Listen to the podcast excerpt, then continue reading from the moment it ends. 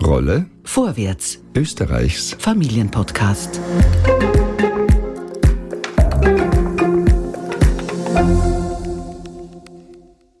Herzlich willkommen bei einer neuen Folge von Rolle Vorwärts, Österreichs Familienpodcast. Der Applaus in der Krise für sogenannte SystemerhalterInnen war laut, aber geändert hat er nichts. Die Arbeitsbedingungen etwa im Handel oder in der Pflege sind noch immer schwierig.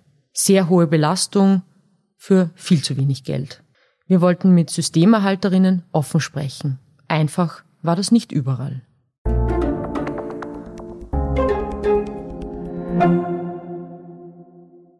Ich arbeite hier für zwei Wochen.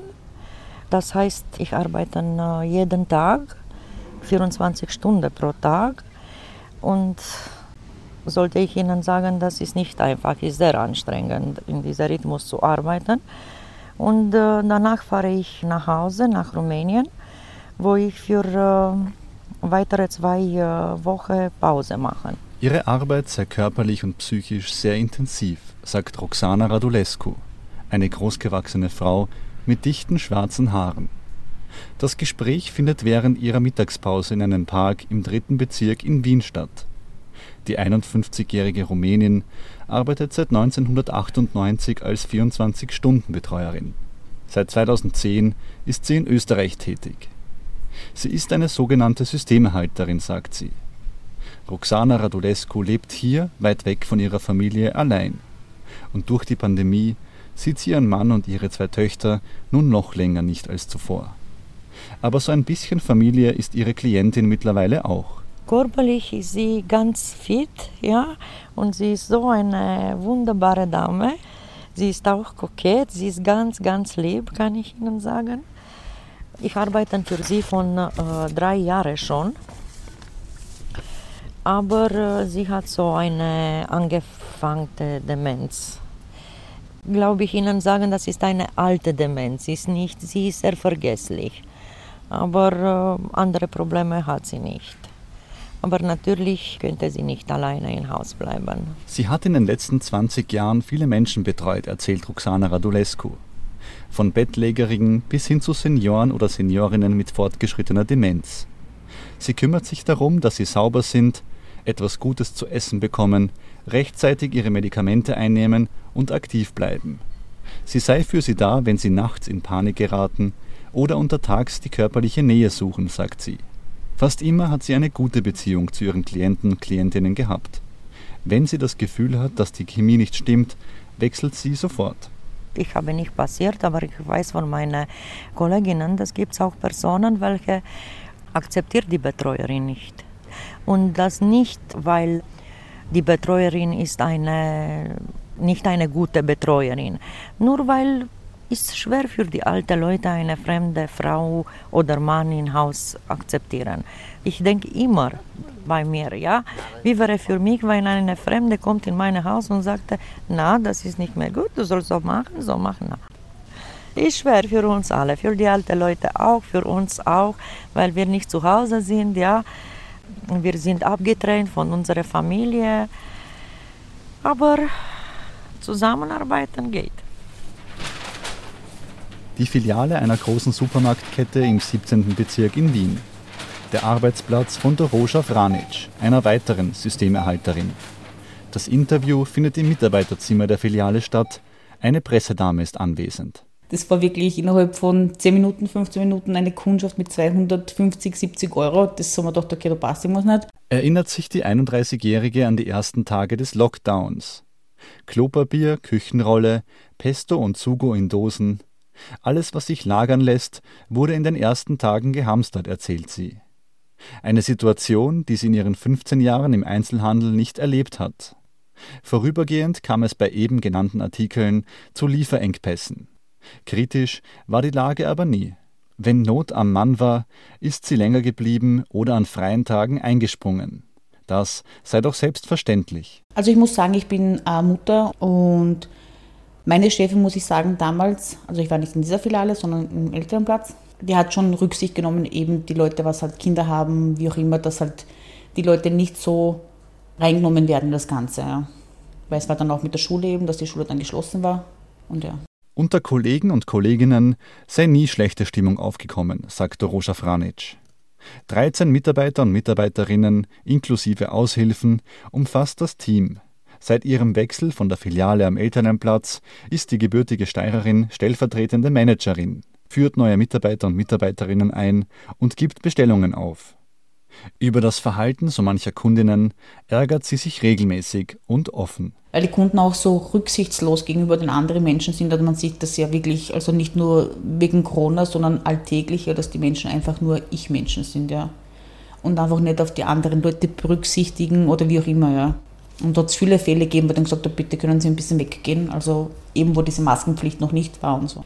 Aber wenn es irgendwelche Reklamierungen gegeben hat von bei der Kasse und dann vier gegangen bist und der Kunde so neben dir gestanden ist und gesagt hat, bitte könnten Sie ein bisschen wegtreten von mir, weil ich meine, das spielt ja nicht nur mein Leben eine Rolle, sondern auch von meinem Kind und mein Kind ist für mich natürlich alles. Für ihren Einsatz während der Coronavirus-Pandemie gab es für einige Supermarktangestellte eine einmalige Prämie die auf die Mitarbeiterkarte gutgeschrieben wurde und für zukünftige Einkäufe eingelöst werden kann. Eine genaue Summe dürfe sie nicht nennen. Roxana Radulescu zündet sich eine Zigarette an. Die Personenbetreuerin hat eigentlich immer Geldsorgen. Ihre Arbeitssituation ist prekär. Zu den Fixkosten kommen auch solche für die Reise in die Heimat und wieder Retour. Auch den Corona-Test musste sie aus eigener Tasche bezahlen. Ohne auf das Virus getestet zu sein, durfte sie in den vergangenen Monaten nicht einreisen. Dann habe ich wirklich keine Angst, dass ich werde meine Klientin anstecken. Und meine Klientin ist sowieso immer isoliert. Ja? Sie wohnt alleine, sie ist nur im Haus. Naja, natürlich geht sie spazieren, aber sie hat nicht mehr so viele Kontakt. Und äh, mit dieser Corona-Krise die Familie hat ihr beschützt und sind äh, gar nicht äh, zu ihr gekommen und nur so telefonisch war sie in Kontakt mit der Familie und fremden Personen. Obwohl die meisten in der Branche offiziell selbstständig sind, sind sie von Vermittlungsagenturen abhängig. Die folgenden Sätze liest sie aus ihrem Notizbuch vor.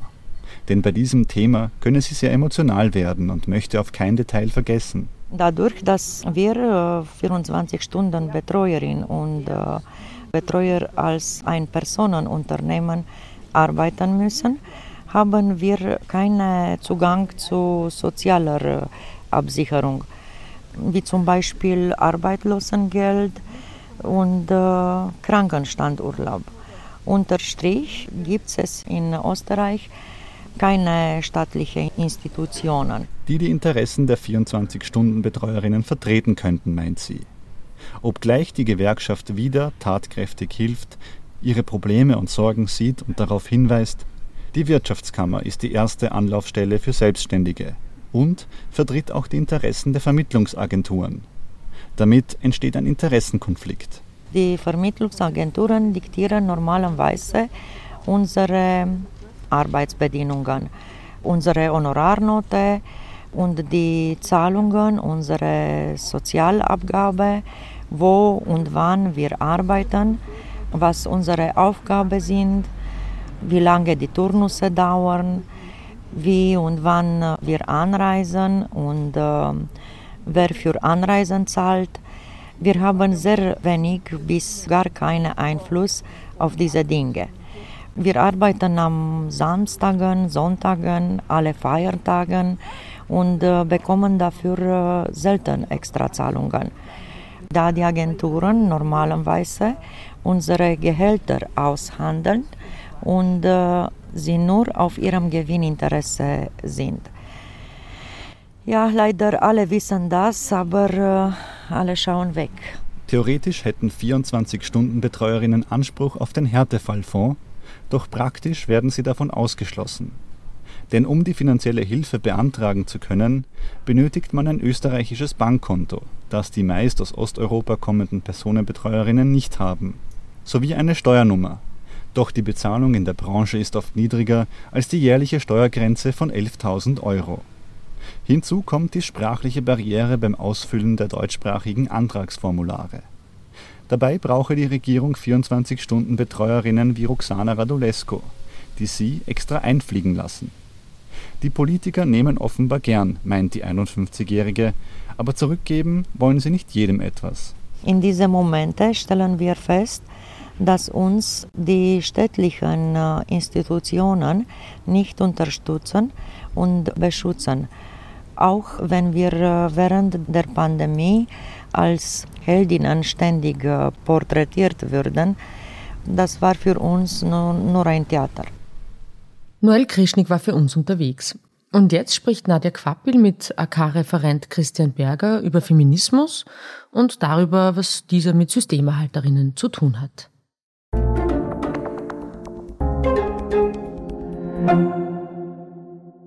Am Mikro begrüßt euch Nadia Quappel und vor dem Gastmikro sitzt heute Christian Berger. Christian hat ein bisschen einen langen Lebenslauf, deswegen kürze ich diese Vorstellung jetzt sehr ab.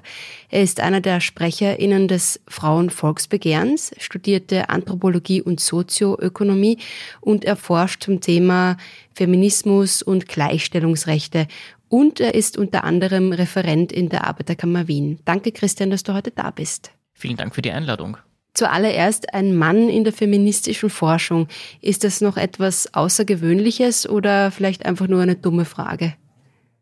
Es ist, denke ich, eine Frage wert, aber außergewöhnlich ist es nicht mehr. Es gibt in den diversen Disziplinen und gerade in der Inter- und Transdisziplinarität, die die Gender Studies auszeichnet, äh, eine ganze Reihe von Männern, die forschen, die dort auch in der Hochschulorganisation tätig sind etc. Ich glaube, es ist keine Ausnahme und das sollte es auch nicht sein, ebenso wenig in den aktivistischen Bereichen. Und wie würdest du jetzt in einfachen Worten unseren HörerInnen erklären, was eigentlich Feminismus ist? Ich glaube, ich würde mich mit vielen anderen ähm, in, auf eine ganz allgemeine Formulierung beschränken wollen. Ich würde sagen, es geht darum, dass man Menschen mit äh, gleichen Rechten und gleichen Freiheiten ausstattet, sodass sie in ihrer Würde, in ihrer äh, Humanität florieren können, dass sie sich frei entwickeln können, dass sie keine künstlichen, historisch gesehen von Männern gemachten Barrieren, das ist ein Zitat von Ruth Bader Ginsburg, vorfinden und dass sie an der Gesellschaft in gleicher Weise oder zumindest in der Weise, die ihnen als angemessen und gerecht erscheint, teilhaben können. Jetzt sehen wir gerade, die Krise ist ein Brennglas, also das heißt zumindest immer wieder, durch das man jetzt noch schärfer sieht, wer in dieser Gesellschaft die wahren Leistungsträgerinnen sind oder die sogenannten Systemerhalterinnen, auf die nicht verzichtet werden kann, ohne dass alles zusammenbricht. Größtenteils sind das Frauen, also die in den Branchen arbeiten wie Handel, Tourismus, Kultur, aber natürlich auch im äh, Care-Sektor, also wo sie sozusagen Dienste an der Gesellschaft leisten. Gleichzeitig müssen diese Systemerhalterinnen damit auch irgendwie sehr zugespitzt formuliert ein korruptes System erhalten, mit dem sie irgendwie auch gezwungen sind, sich selbst zu schaden. Denn das sind ja alles hoffnungslos unterbezahlte Jobs, die viele Frauen besonders vulnerabel macht und in die Armut treibt. Du verwendest gern dieses geflügelte Wort Reproduktion der Krise. Das ist ein sehr großer Begriff. Was heißt denn das genau? Ich möchte noch zunächst dir in allem, was du gesagt hast, beipflichten. Ich finde diese Beschreibung sehr gut. Auch möchte ich hervorstreichen, dass du den Begriff der Systemerhalterinnen benutzt und nicht äh, den Begriff der Systemrelevanz oder der systemrelevanten Arbeit. Denn es geht tatsächlich darum, dass viele der Personen, die jetzt besonders gefordert sind, die auch ähm, gewürdigt wurden durch äh, Klatschen und durch symbolische Formen der Anerkennung, einem System gegenüberstehen, das ihnen durchaus feindlich gesinnt ist, das auf ihrem Rücken funktioniert und das nur dadurch ähm, aufrechterhalten werden kann, dass sie ähm, unter- oder unbezahlt tätig sind. Sie sind also soziale Airbags oder ähm, auch äh, die Bewältigerinnen der Krise, die sie allerdings nicht zu verantworten haben. Das ist doch eine ganz interessante Bemerkung.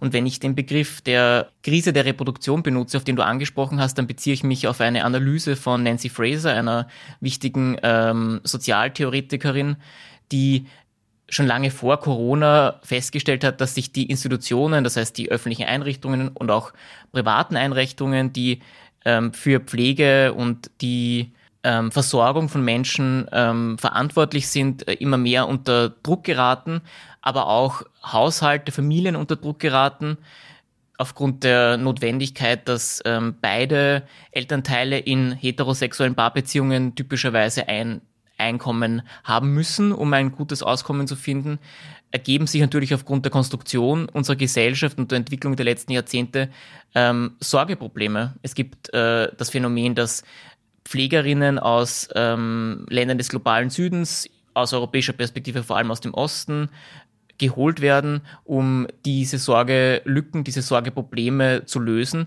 Aber auch in dieser Perspektive muss man sehen, dass das auf dem Rücken wiederum anderer Sorgetätiger ähm, gemacht wird und dass auch in den Ländern äh, des globalen Südens oder eben Osteuropa äh, neue Sorgelücken und neue soziale Krisen entstehen.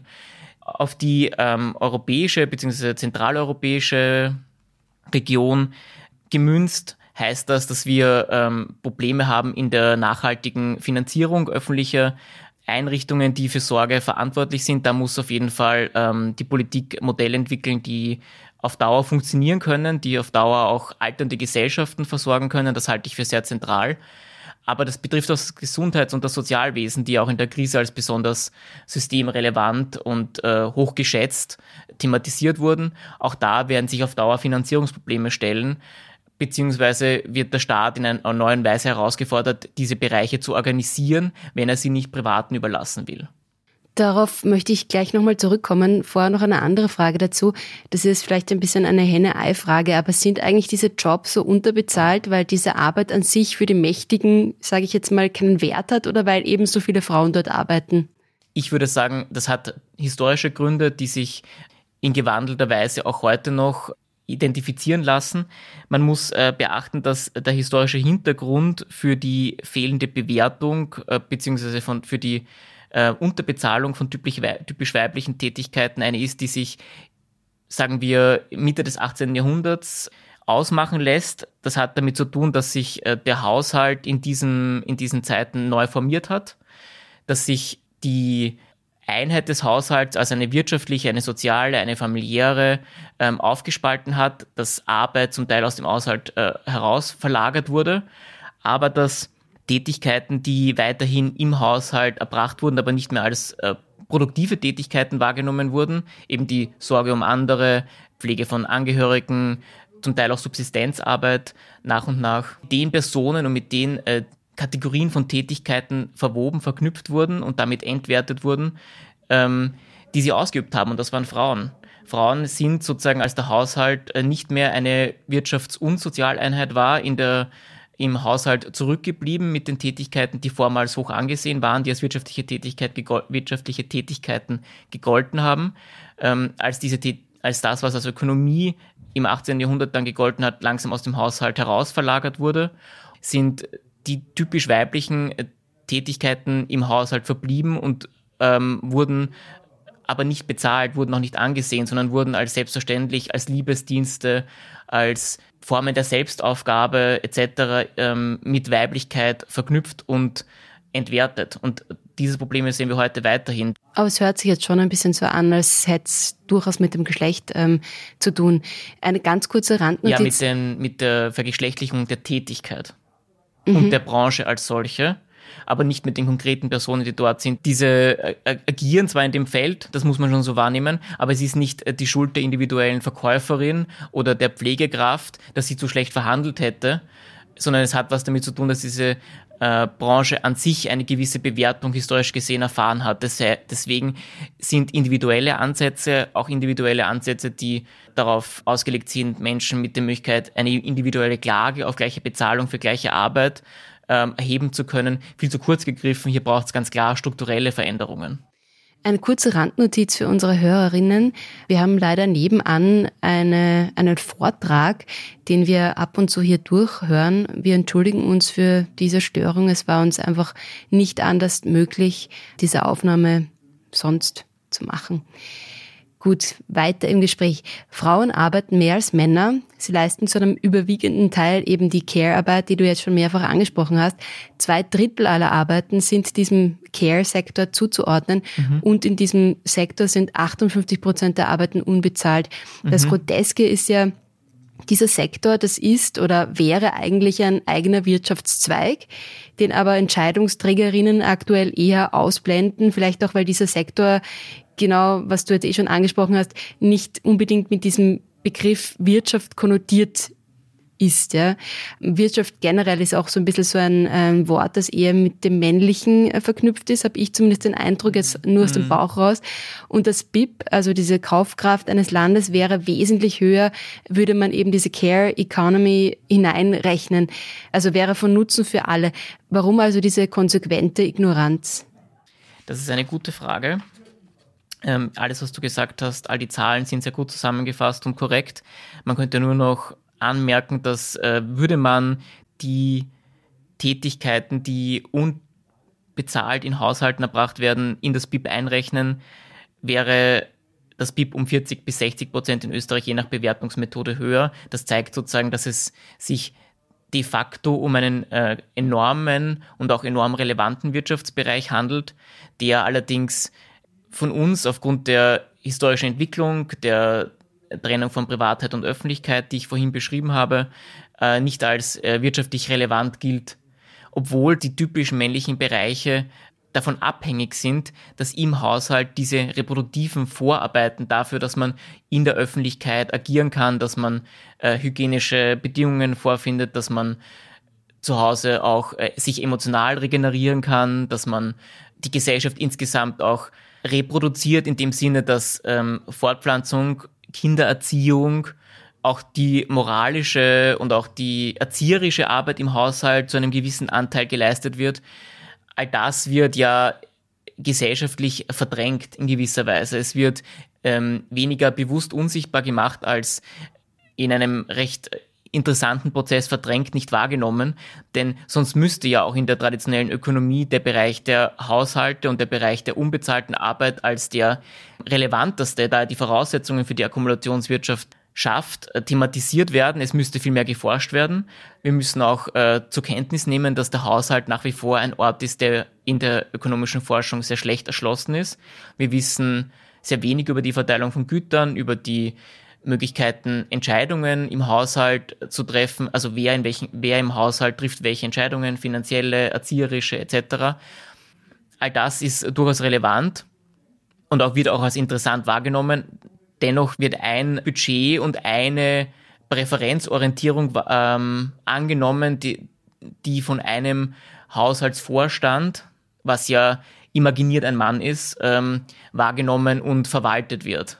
Ich finde es auch spannend, also Care Economy, also es widerspricht dem ein bisschen, dass es eben ein Wirtschaftszweig ist, weil sozusagen diese Wirtschaft ähm, ist ja meistens, also oder ist zumindest mein Eindruck, bekommt immer mehr so neoliberale Strukturen. Jetzt eignet sich aber genau eine Care Economy, die so sehr auf das Soziale hingemünzt ist, kaum für neoliberale Ansätze. Wie müsste denn dieser Wirtschaftszweig ausgestaltet sein, damit sich ein sozialer Bereich nicht selbst ad absurdum führt? Das ist natürlich richtig. In, eine, in unser klassisches Setting passt eine Anerkennung von Care-Ökonomie als relevanter Wirtschaftsbereich nicht. Ich würde sagen, es braucht eine stärkere öffentliche Thematisierung und dann auch Institutionalisierung von Daseinsvorsorge und Anerkennung von der Tatsache, dass die Care-Ökonomie, die in Haushalten zum Teil auch auf Abwägen stattfindet, hier geht es ja oft auch um Konstellationen, wo ein soziales äh, Umfeld äh, soziale Dienstleistungen äh, erbringt, dass auf Kinder aufgepasst wird, dass ähm, Großeltern Sorgeleistungen erbringen, im Haushalt unterstützen, in der Kindererziehung, äh, im Abholen von Kindern von der Schule etc. unterstützen. Ist alles ein bisschen schwierig äh, geworden in der Corona-Krise, das ist ganz klar. Also, dass diese Komplexität von Sorge zum einen diskutiert wird, auch die Abhängigkeitsverhältnisse nicht nur als Problem definiert werden, sondern dass auch Abhängigkeit in einem äh, positiven Sinne verstanden werden kann. Wir sind, wenn wir auf die Welt kommen, und auch über unser Leben hinweg in unterschiedlicher Weise immer wieder abhängig. Das äh, ist sozusagen ein, eine Konstante im Menschsein, nämlich Sorge umeinander, äh, Sorge um das äh, Lebendige. Auch das spielt hier eine große Rolle. Care-Ökonomie ist primär eine Ökonomie, die sicher trägt, dass Dinge und äh, auch Leistungen erbracht werden, damit das menschliche Leben gesichert ist. Also es ist sozusagen Dreh- und Angelpunkt für das menschliche Dasein. Und wenn man das in dieser Weise mit, dieser, mit diesem hohen Stellenwert diskutieren würde, dann stellen sich natürlich eine Reihe von Folgefragen beziehungsweise Folgenotwendigkeiten einer ausreichenden Finanzierung, einer Schaffung von ähm, sozialen und auch arbeitsrechtlichen Formen der Absicherung von Sorgeleistungen, von auch einer, einer sehr viel stärkeren Institutionalisierung von Lebensgemeinschaften und Absicherung von Lebensgemeinschaften, die auch für das menschliche Zusammenleben ähm, ganz wesentlich sind, auch wenn das Recht sie nicht in gleicher Weise äh, wahrnimmt.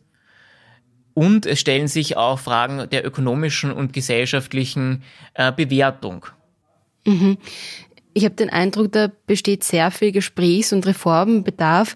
Ähm und Transformationsbedarf nicht nur Reform. Es geht darum auch, dass sich unsere Gesellschaft entsprechend wandelt. Denn die Krise, wie wir sie jetzt erleben, ist ja auch eine Chance, ähm, die Gesellschaft in einer Weise weiterzuentwickeln, die nicht nur ein paar Drehschrauben, ein paar äh, kleine Gesetzesänderungen nach sich zieht, sondern es wäre auch die Möglichkeit, größere Dinge neu auszurichten.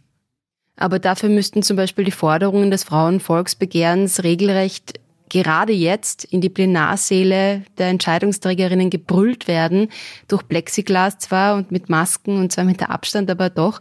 Welche eurer Forderungen hältst du gerade jetzt für besonders wichtig? Ich würde drei Forderungen für besonders relevant erachten, die in der Krise als besonders drängend aufgefallen sind.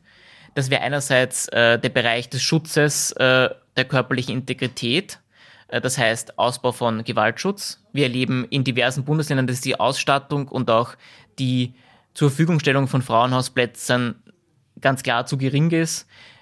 Frauennotrufe und auch Notrufstellen, die von Kindern ähm, und Jugendlichen bedient werden können, verzeichnen zum Teil einen 70 bis 80-prozentigen Zulauf bei Kindern, auch oft über 100 Prozent.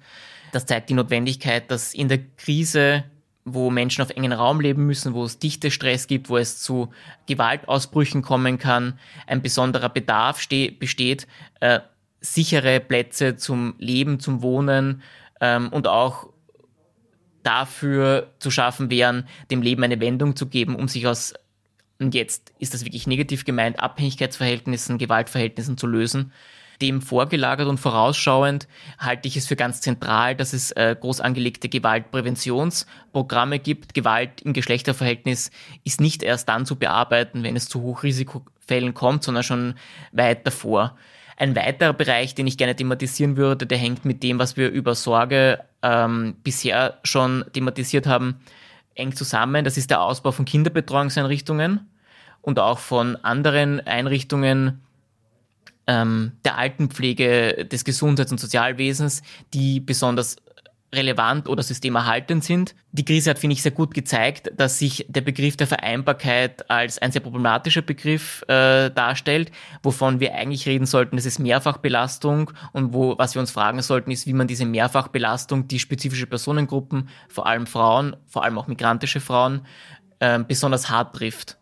Und wie wir diese Mehrfachbelastung ähm, reduzieren können. Das ist, und der dritte Bereich, das ist der der Arbeit und der Arbeitsorganisation. Und ich denke, es ist ganz offenkundig geworden, dass schon vor der Corona-Krise, aber vor allem während der Corona-Krise und nach der Corona-Krise die Organisation von Arbeit und das heißt auch die Verteilung von Arbeit und das heißt wiederum auch das, was wir als Normarbeitszeit verstehen, verändert wird. Denn Lebensformen sind im Wandel und das ist auch gut so und ich finde, das Recht sollte darauf reagieren. Äh, die Normarbeitszeit, die sich an einem an einer männlichen Idealbiografie orientiert, nach und nach so neu äh, auszurichten, zu adjustieren, dass Menschen mit ihren unterschiedlichen Lebenskonzepten, mit ihren unterschiedlichen Belastungen, mit ihren unterschiedlichen Pflichten diesem Ideal äh, entsprechen können. Und das heißt, dass die Arbeitszeit, die das Arbeits- und Sozialversicherungsrecht von Menschen einfordert, um eine auslangende Pension zu finden, um ausreichend sozial, kranken, arbeitslosen versichert zu sein, entsprechend den Lebensrealitäten von Menschen angepasst werden muss. Das Frauenvolksbegehren hat hier 30 Stunden vorgeschlagen. Das entspricht nicht ganz zufällig auch den ähm, Arbeitszeitwünschen der Österreicherinnen und Österreicher. Männer wünschen sich tendenziell weniger zu arbeiten, vor allem weniger Überstunden leisten zu müssen.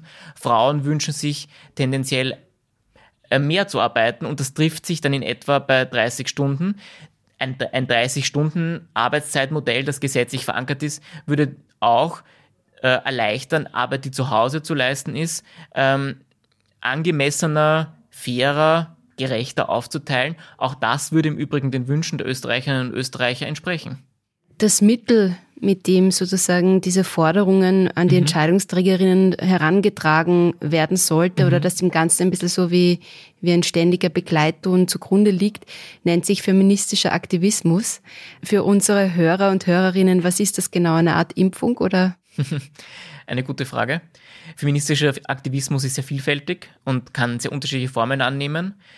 Ich würde vielleicht eine allgemeine Formulierung wählen und sagen, feministischer Aktivismus in all seiner Vielfalt zielt darauf ab, das Leben gemeinsam mit anderen, also in äh, einer gewissen kollektiven Weise zu verändern und setzt ähm, zum Teil an in der Produktion von Kultur. Also es kann darum gehen, Räume für feministische Kunst zu schaffen, für ähm, alternative Formen der Musik etc. Feministischer Aktivismus kann auch unterschiedliche Bewegungsformen annehmen, das heißt, er kann darauf abzielen, Protest ähm, oder auch die Thematisierung von Schieflagen auf die Straße zu bringen. Beispiele dafür sind zum Beispiel der Schweizer Frauenstreik, der vor mittlerweile zwei Jahren stattgefunden hat aber auch äh, unterschiedliche Kampagnen, äh, in denen der öffentliche Raum als Aktionsfläche genutzt wird.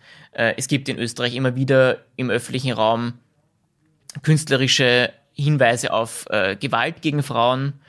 Und äh, feministischer Aktivismus kann auch eine rechtspolitische Form annehmen, so wie wir das beim Frauenvolksbegehren versucht haben. Das heißt, wir haben probiert, Feminismus zu kampanisieren, in eine Form zu bringen, ähm, in der ein Gesetzgeber in der Lage ist, auf diese regulativen Vorschläge, die wir gemacht haben, die wir in kollektiver Weise diskutiert haben, mit Betroffenen diskutiert haben, Bezug zu nehmen und entsprechende äh, gesetzliche Veränderungen vorzunehmen. Das ist natürlich ein, eine Form der Aktivismus, der im Gegensatz zu autonomeren Formen sehr nahe am Staat ist und an äh, der Veränderung der öffentlichen Ordnung interessiert ist.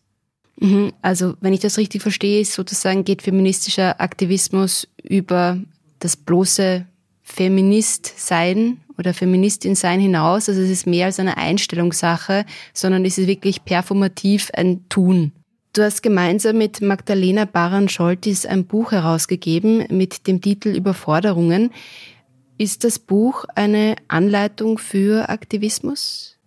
Das Buch gibt auf jeden Fall sehr viele ähm, Hintergrundinformationen und auch Hinweise darauf, wie man sich feministisch engagieren kann, in welcher Vielfalt äh, man sich einbringen kann in unterschiedlichen Kampagnen, in einem Frauenstreik oder in einer Kampagne zur Kritik an sexistischer Werbung.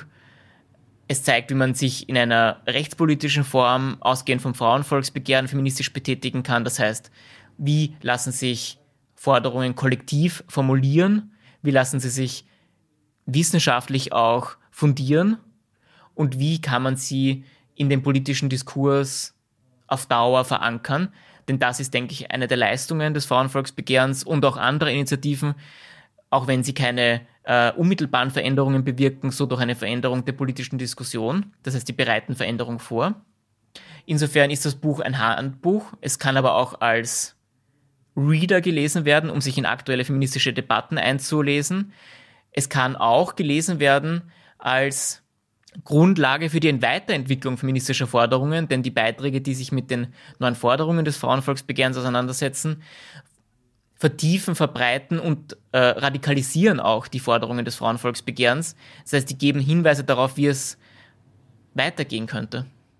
Das klingt jetzt alles sehr groß. Worin könnte denn feministischer Aktivismus ohne große Gruppe bestehen? Also das ist ein bisschen wie im Umweltschutz, kann ich mir vorstellen. Mhm. Jeder kann etwa durch Mülltrennung einen wertvollen Beitrag zum Umweltschutz leisten. Was wäre das dann umgelegt auf den Feminismus konkret? Oder ist das sozusagen in Zeiten von Social Media eine unnötige Frage, wo halt man schnell irgendwo in einer Gruppe integriert ist? Mhm. Ganz sicher ermöglicht Social Media, dass man sich äh, sehr leicht in aktivistische Kreise einbringen kann. Die Vernetzung ist also vereinfacht. Das erspart aber keineswegs, dass man sich äh, tatsächlich vernetzt, das heißt äh, Veranstaltungen besucht, sich in vielleicht auch einzelne Protest- oder Aktionsformen, die vielleicht nur einen Nachmittag dauern, einbringt. Feministischer Aktivismus bzw. feministisches Engagement kann aber auch darin bestehen, dass man solidarisch ist mit Arbeitskolleginnen, die Diskriminierung am Arbeitsplatz erfahren, dass man Aufmerksamkeit, aufmerksam bleibt im öffentlichen Raum, Stichwort Manspreading, Stichwort äh, sexuelle Belästigung im öffentlichen Raum, angefangen von Catcalling bis hin zu äh, tätlichen Übergriffen. Da gilt es, wachsam zu sein und im Zweifelsfall auch couragiert einzugreifen. Das sind feministische Akte. Es kann aber auch darin bestehen, dass man einen feministischen Text schreibt und zum Beispiel äh, als Leserbrief oder als äh, Debattenbeitrag an Zeitungen schickt, dass man sich also aktiv in den Diskurs einbringt.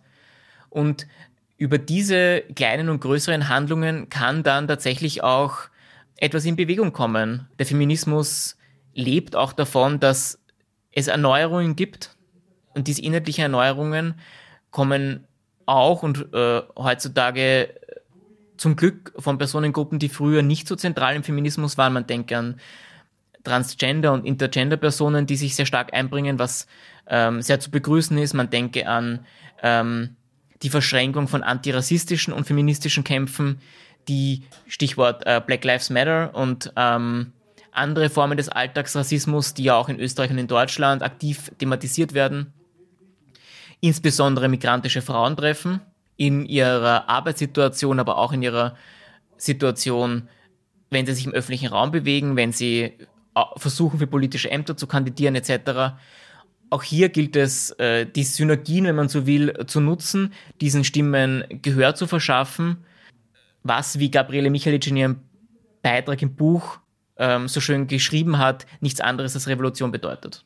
Ich frage mich, wie nachhaltig ähm, eben feministischer Aktivismus oder wie erfolgreich vielleicht auch ähm, er sein kann. 95 Prozent der Führungsrollen mhm. gehören Männern. Mhm. Sie verfügen auch über 90 Prozent des Betriebsvermögens und das, obwohl die Mehrheit der Bevölkerung weiblich ist. Wenn vermehrt Männer in den politischen und wirtschaftlichen Entscheidungsriegen sitzen und darüber entscheiden, wie unsere Gesellschaft auszusehen hat. Man sieht das ja eben auch am Frauenvolksbegehren. Mhm. Eine halbe Million Menschen haben das Frauenvolksbegehren unterzeichnet und trotzdem wurde es 2019 einfach mhm. endabgefertigt. Wenn das eben so ist, wie erfolgreich und nachhaltig ist dann feministischer Aktivismus? Wenn das so eine Hürde ist, beißt man sich da nicht die Zähne an den männlichen Ideologien aus oder ist das zu hart formuliert? Nein, das ist keineswegs zu hart formuliert. Ich würde sagen, dass die Zahlen, die du ausgewählt hast, sehr gut sind, um die patriarchale Ordnung, die wir nach wie vor vorfinden, zu beschreiben. Also es geht um Machtpositionen, es geht auch um Verteilungsfragen, ganz zentral. Wer über wie viel Kapital verfügt, ist hochgradig entscheidend dafür, wer über die Lebenszeit und auch die Lebensgestaltung von anderen verfügen kann. Das bestimmt auch, ähm, wie viel Einfluss auf Politik und auf Politikgestaltung genommen werden kann. Und das ernst genommen, was du beschrieben hast, Männer haben 95 Prozent, wenn man sich die europäische Ebene anschaut, der ähm, höchsten Entscheidungspositionen inne. Männer verfügen über das äh, meiste Einkommen, über das meiste Betriebsvermögen und auch über das meiste ähm, Kapitalvermögen. Dann sieht man sehr gut, dass es nach wie vor männerbündische Strukturen und auch Männerbünde gibt, die gut intakt sind. Und natürlich hat feministischer Aktivismus, hat Feminismus als Bewegung, Feminismus als ähm, Versuch, eine alternative Form der Gesellschaft einzufordern, aber auch feministische äh, Theorie und Forschung eine ganze Menge zu tun. Und es ist an sich von Wert, die Gesellschaft nach wie vor geschlechtsspezifisch zu durchleuchten, diese äh, ungleichen Verhältnisse, die wir gerade benannt haben, immer und immer wieder zu thematisieren, weil sie sehr stark von dem abweichen, was wir uns eigentlich als verfassungsrechtliches Ideal einer äh, gleichberechtigten und gleichgestellten Gesellschaft gegeben haben. Aber natürlich müssen wir auch feststellen, dass Versuche des feministischen Aktivismus oft an den Verhältnissen, an diversen Barrieren scheitern oder zumindest, dass sie auf den ersten Blick scheitern.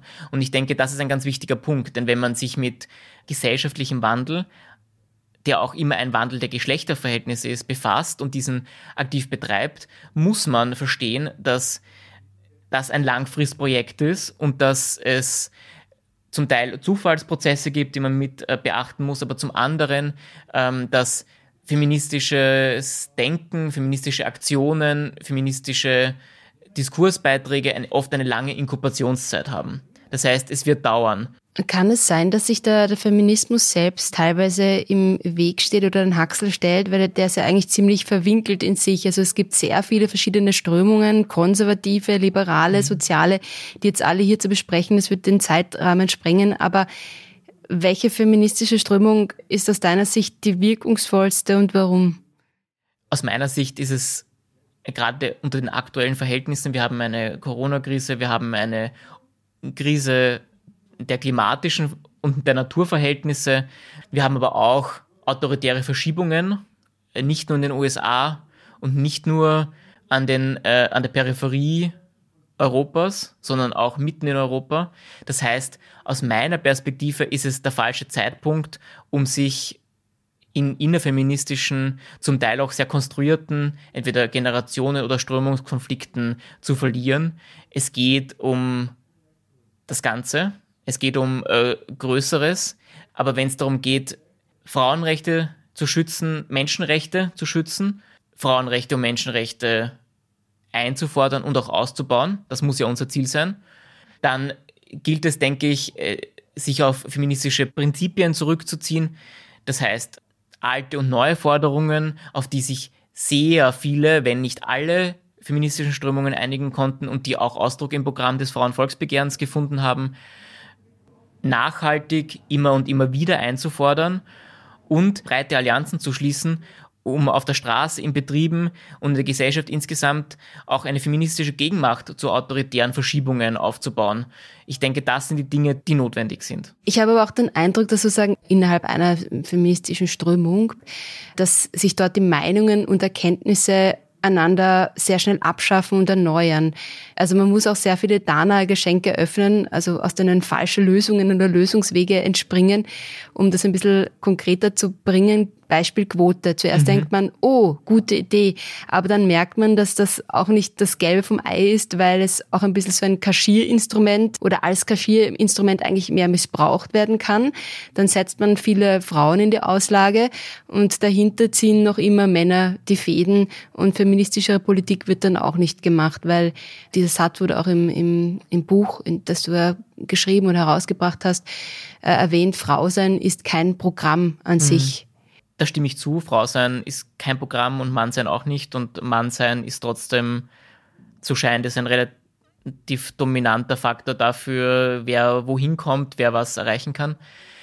In dem Beitrag, auf den du dich äh, bezogen hast, äh, das ist der Beitrag zur Forderung Macht teilen von Gabriele Michalisch verfasst, trägt den in dem Zusammenhang vielsagenden Titel äh, Quote oder Revolution und er beschreibt äh, das Problem sehr gut, dass Quoten natürlich für gewisse Bereiche eine Funktion erfüllen, dass sie sehr effektive Instrumente sind, um Männer, männerbündische Strukturen aufzulösen. Und eine Gesellschaft, die sich ähm, als leistungsgerecht versteht, braucht Quoten, um dieses Versprechen der Leistungsgerechtigkeit einzulösen. Das ist, denke ich, der enge Bereich, in dem Quoten ähm, ein taugliches Instrument sind. Sie sind allerdings nicht in der Lage, gesellschaftliche Macht- und Herrschaftsverhältnisse grundlegend umzustürzen.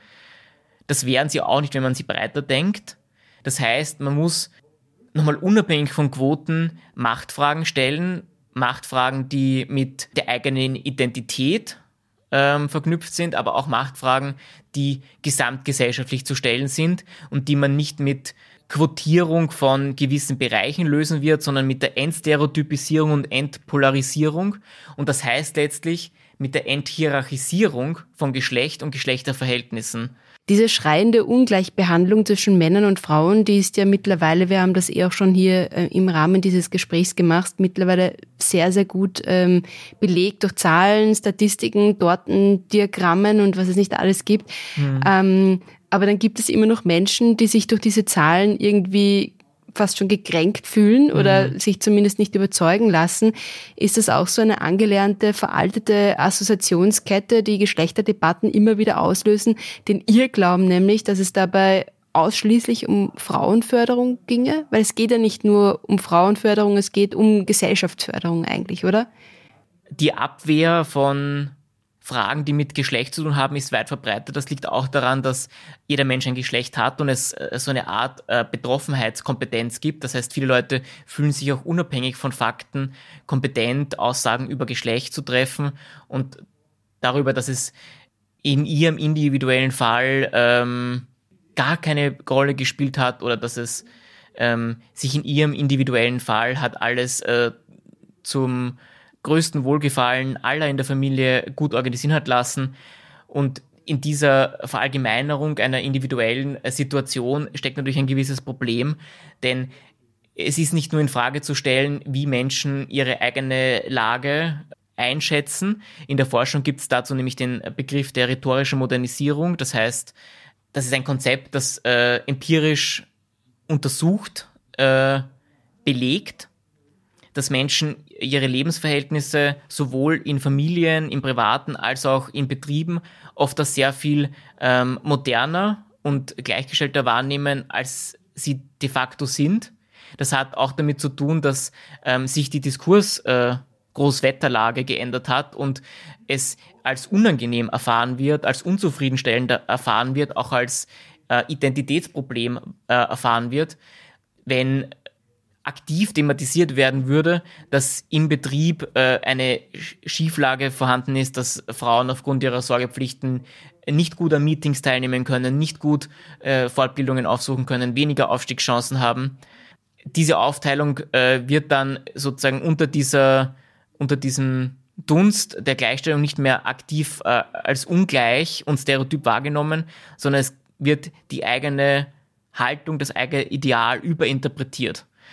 Das ist natürlich für Gleichstellungsdebatten und auch Gleichstellungsbemühungen, betrieblich wie privat, ähm, sehr schwierig, weil es das Problem in gewisser Weise kaschiert oder schwieriger wahrzunehmen macht. Es wird einfach übersehen, dass es eben dabei um Balance geht und um Befreiung mhm. auch der Männer, also von mhm. anerzogenen Verhaltensmustern, die sie selbst ja als sehr beengen und oft echt ähm, sozusagen als nicht sehr leibernd erleben. Ja, das ist schon so.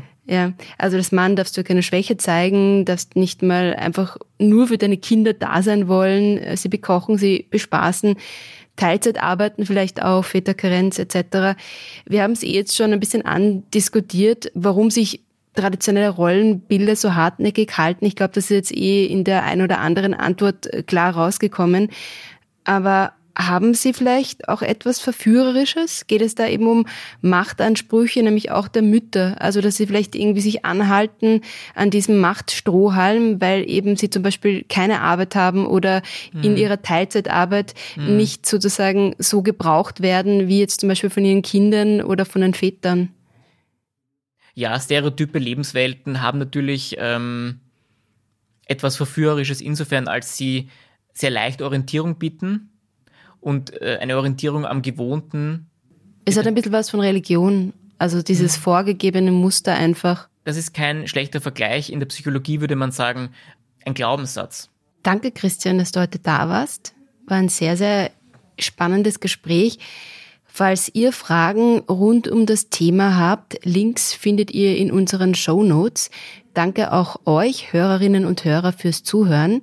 Ich sage ciao, bis zum nächsten Mal bei Rolle Vorwärts, Österreichs Familienpodcast. Rolle Vorwärts, Österreichs Familienpodcast.